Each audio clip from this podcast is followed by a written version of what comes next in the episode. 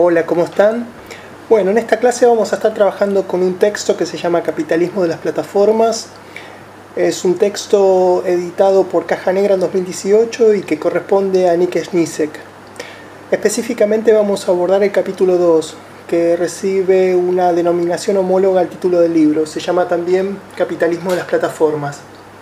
Antes de avanzar con algunos de los ejes temáticos centrales de este texto, quería comentarles un poco algo acerca de Nick Snisek. En principio se trata de un académico canadiense que nace a principios de los 80, es un profe de economía digital en una universidad londinense en Inglaterra y básicamente sus trabajos orbitan alrededor del cruce entre dos campos, podríamos decir economía política y tecnología.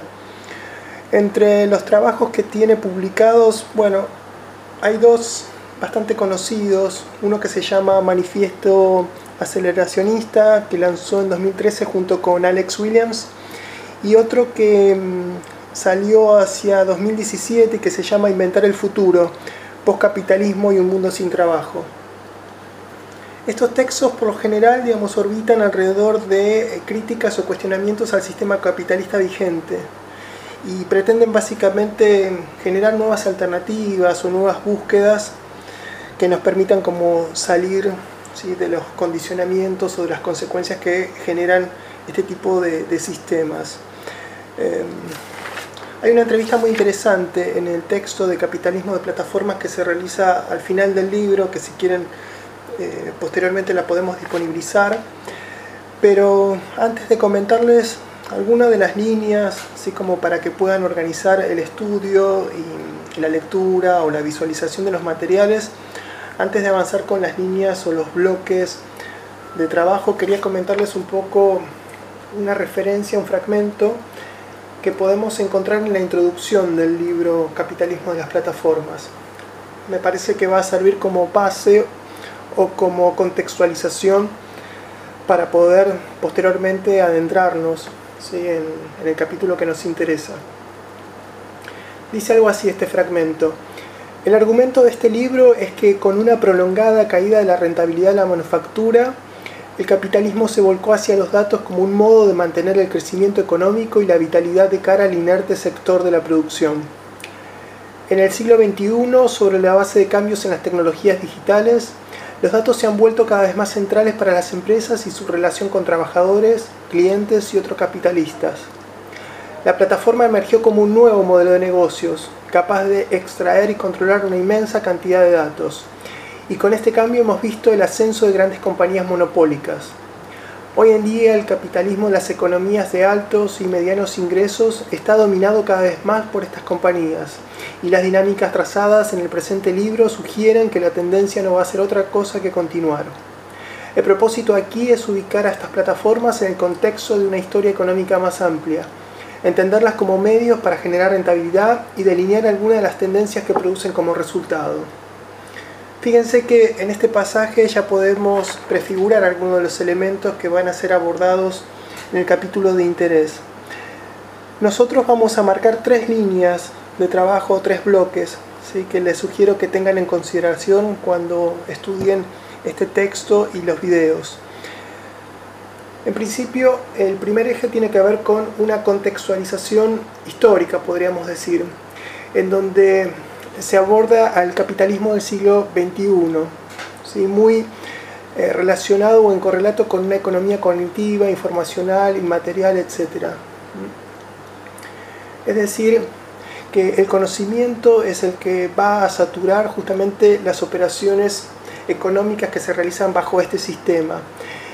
Y eso eh, supone varios efectos. En principio que los procesos productivos se vuelven cada vez más inmateriales, al igual que los productos ¿sí? que resultan de esos procesos se vuelven también o se convierten en productos o bienes intangibles, incluso eh, commodities. También hay una especie como de, podríamos decir, reconfiguración en la estructura de clases y eso supone un reemplazo de una clase trabajadora industrial por una eh, clase de trabajadores del conocimiento. Y además, eh, lo que advierte Snisek ¿sí? dentro de este primer bloque tiene que ver con el surgimiento de una nueva clase, que es eh, no tanto dueña de los medios de producción, sino más bien propietaria de la información. Es decir, que en este capitalismo del siglo XXI lo que va a primar justamente es la importancia de los datos, ¿sí? los datos que se homologan al petróleo en su momento. Y es interesante porque en ese sentido podemos hablar de una serie de operaciones que se realizan sobre esos datos, como la extracción, el refinamiento, y por supuesto la capitalización a través de diferentes estrategias. Entonces, eh, prestarle atención a este primer eje de contextualización histórica, podríamos decir. Luego se empieza a abordar otro eje, ya muy centrado eh, en este nuevo modelo de negocios que son las plataformas. Y en ese sentido lo que van a encontrar es una definición que dice algo así, las plataformas son las infraestructuras digitales que permiten conectar dos o más grupos de actores, sean estos clientes, proveedores, anunciantes, distribuidores. Es muy importante que reparen en esta definición porque parece muy simple, pero se desprenden varios hilos como para posteriormente eh, discutirlos. En ese sentido, podemos marcar tres elementos nodales: el quiénes, el cómo y el dónde. El quiénes estaría ligado con los actores que participan en estas plataformas, ¿sí? es decir, las plataformas entraman sujetos o actores. Luego tenemos al cómo, que estaría dado por los algoritmos. Los algoritmos son los que permiten justamente vincular a esas partes o a esos actores. Y luego el dónde, ¿sí? es decir, estas plataformas, estos nuevos modelos de negocios operan en un contexto determinado. Entonces, es importante que tengan en consideración estos tres elementos porque de forma intercalada van a producir ciertos efectos o ciertas consecuencias que las podemos notar no solo en los trabajadores o en los actores que eh, consumen, utilizan estas plataformas, sino también efectos mucho más amplios, mucho más extensos, como pueden ser en las dinámicas sociales en las que se inscriben estas plataformas o infraestructuras eh, digitales.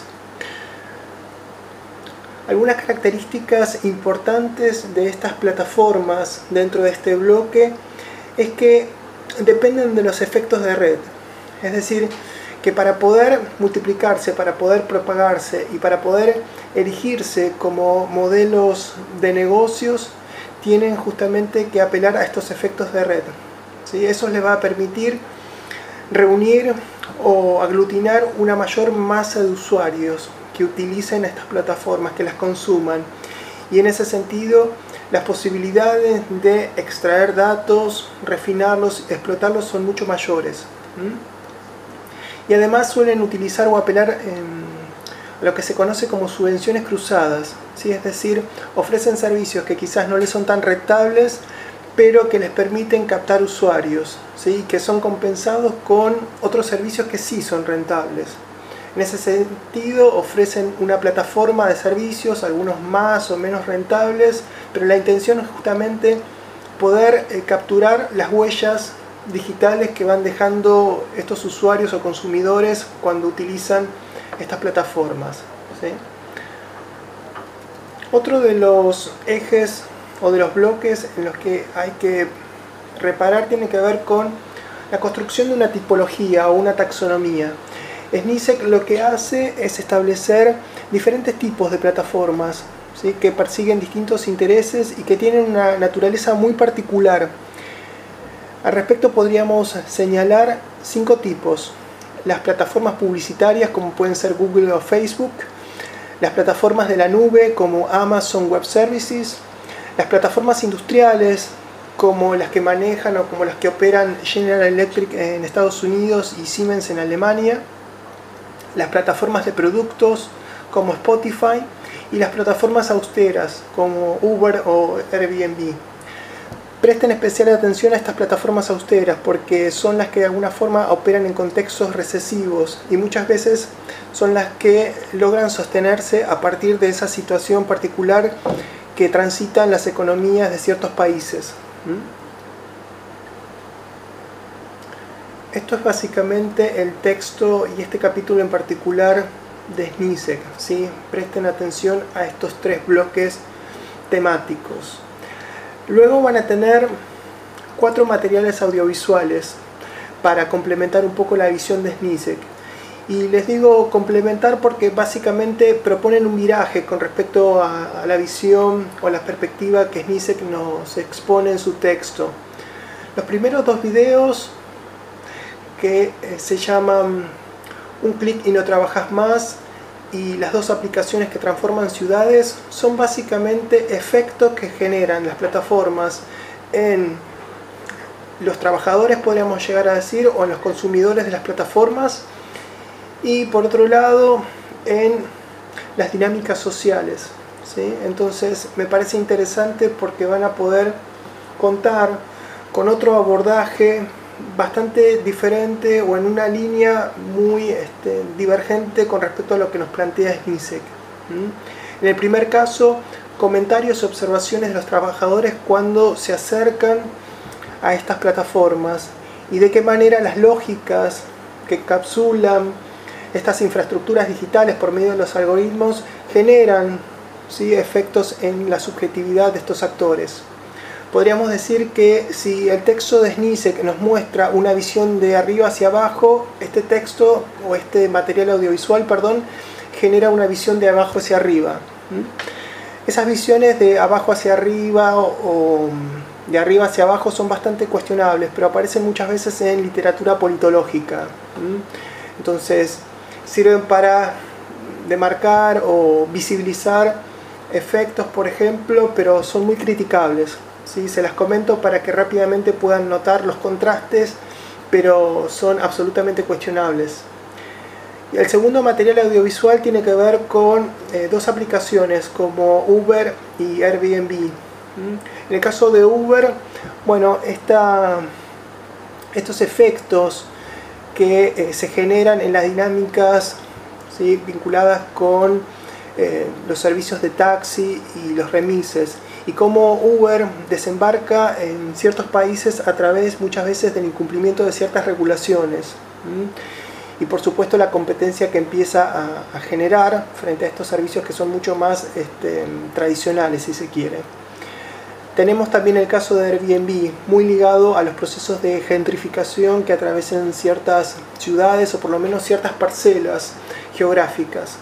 Entonces van a poder observar o advertir en este segundo video audiovisual esos movimientos ¿sí? que se dan al interior de las ciudades a través de estas dos plataformas, Uber y Airbnb. Y luego tienen otros dos videos bastante interesantes también. El primero tiene que ver con em, la masculinización o podríamos decir un estudio de las plataformas desde una perspectiva de género. Y en ese sentido van a poder justamente visibilizar cuán masculinizadas están muchas de las plataformas que se utilizan y que circulan hoy en día. Aparece ahí un término que se está bastante bastardeado hoy en día como es el de eh, la deconstrucción.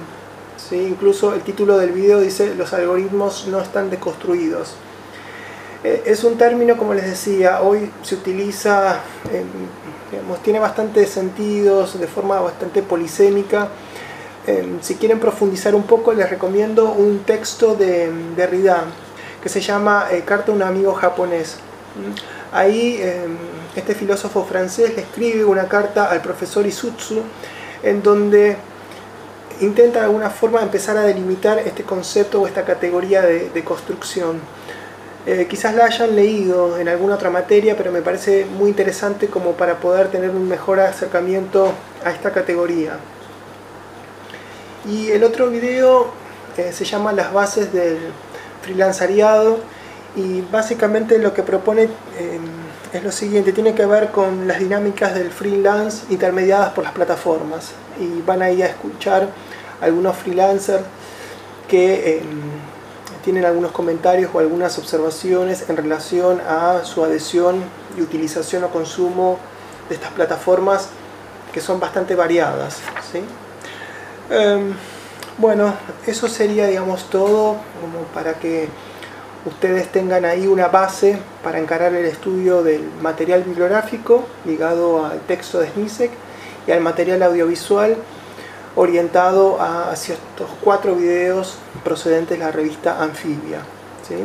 Entonces, esto es un audio muy introductorio como puertas de entrada justamente a estos materiales. Esperamos que les sirva y cualquier duda quedamos a disposición. Que estén bien.